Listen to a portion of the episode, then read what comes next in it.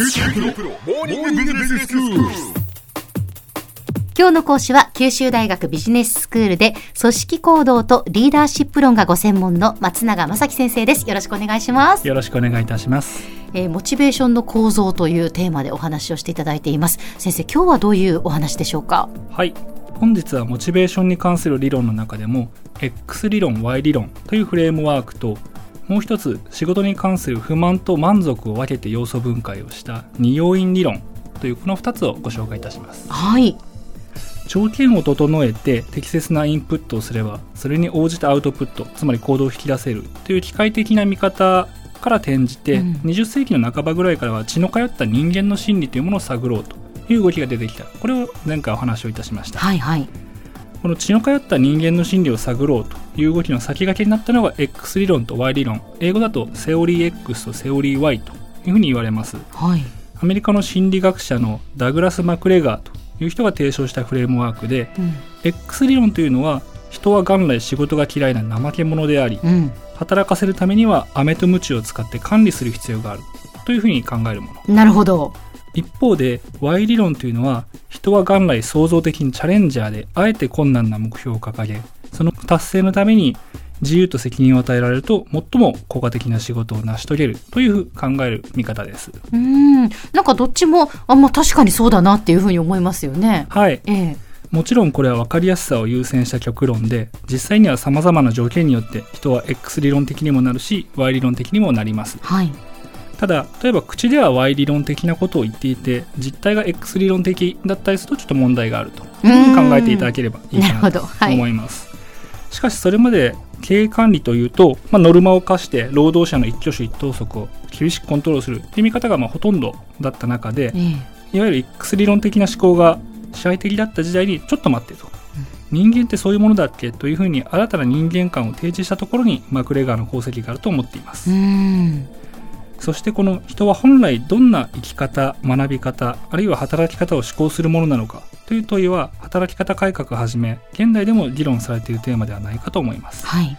例えば今年の7月に発刊された山口周さんという方のニュータイプの時代という本があります。こちらではいまだに X 理論的な風潮が前強い日本の仕事観に批判を投げかけてアートや美意識創造性といった Y 理論的な観点を提示をされています、うん、皆さんあるいは皆さんの上司の方々は X 理論と Y 理論どちらの方向の傾向が強いと思われるでしょうか？うんそうですね。こうして人間のモチベーションに対する見方がだんだん複雑化していく中で、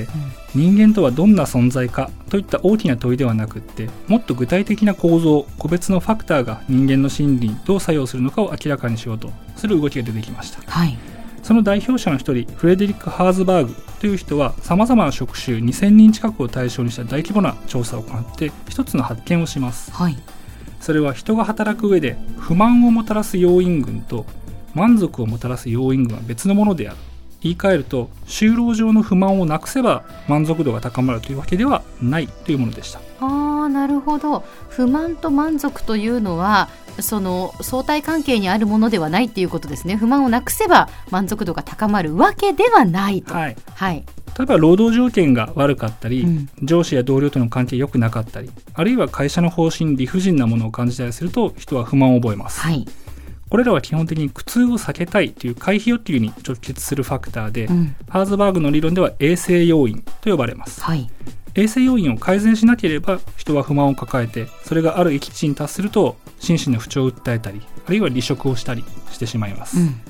ただし衛生要因について不満が出ないようにさまざまな条件を改善したとしてもそれが必ずしもやる気を高めるとは限りません、はい。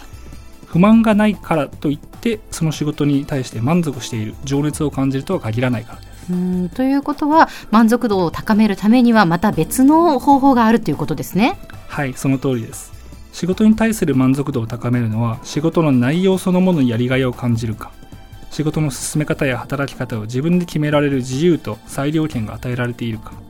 そして仕事ぶりひいては自分という存在そのものを価値あるものとして周囲が認めてくれるかといった承認欲求や達成欲求につながる要因群とされています、はい、これらは動機づけ要因と呼ばれハーズバーグの理論は衛生要因と動機づけ要因の2つが相まってモチベーションに作用するとしたことから二要因理論というふうに呼ばれます。それまで飴と鞭で厳しく管理すべきだ。いや職場における関係性が大事だと割と抽象的なレベルでの二者択一の議論が中心だったところに具体的なファクターを取り上げてそれが不満と満足という2つの異なる方向性どちらにそれぞれ作用するのかを示したのが二要因理論の大きな功績と言えます。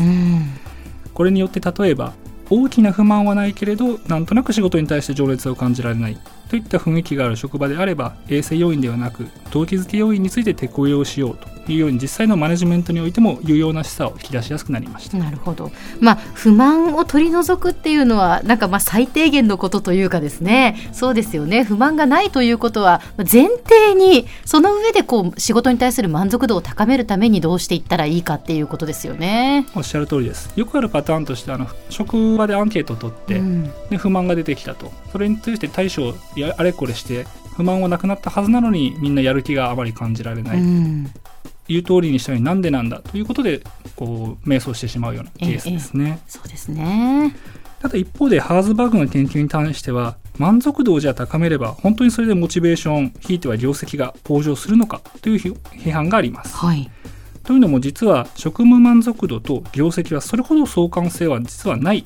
仕事に満足しているからといって業務上の成果が高いとは限らないという研究もあるからです。えー、そうなんですか。はい。もちろん満足度が低いよりは高い方が望ましいですし、うん、不満が募って離職率が高まったりすると特に人手不足が叫ばれる昨今では一大事ですから今日でも二要因理論の考え方が重要ではあると個人的には思います、はい、次回はモチベーションについてもっとダイレクトに探求した研究についてお話をしようと思います、はい、では先生今日のまとめをお願いします。今日は2つの、えー、見方についてお話をしました。一つは人は怠け者なので管理すべきという X 理論および人は創造的なので自由を与えなさいという Y 理論。このフレームワークです。もう一つは人は衛生要因によって不満を感じ動機づけ要因によって満足を感じるとする二要因理論でした大きな不満はなくても人がやる気を出すとは限らない。職務満足度を高めるには不満の解消だけでは不十分というのがこれらの理論から得られる示唆となります。今日の講師は九州大学ビジネススクールで組織行動とリーダーシップ論がご専門の松永正樹先生でした。どうもありがとうございました。ありがとうございました